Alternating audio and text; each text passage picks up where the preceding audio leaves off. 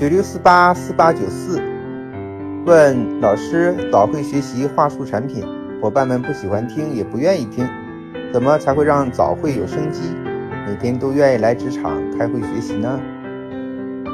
如果要把伙伴们当做客户的话，就是一定要满足他们的需求。我认为早会要开好，就一定要集思广益，一定要头脑风暴，让大家啊畅所欲言，想要听什么内容，想要学习啊什么内容，大家把内容罗列出来，想要听谁讲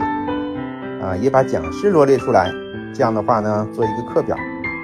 自然就会有吸引力啊。我们有的时候啊，组织者喜欢闭门造车。用自己的想象呢，啊，去生产内容，去让我们伙伴去听，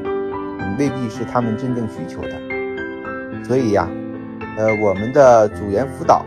早会的经营，其实和我们经营保险客户是一样的，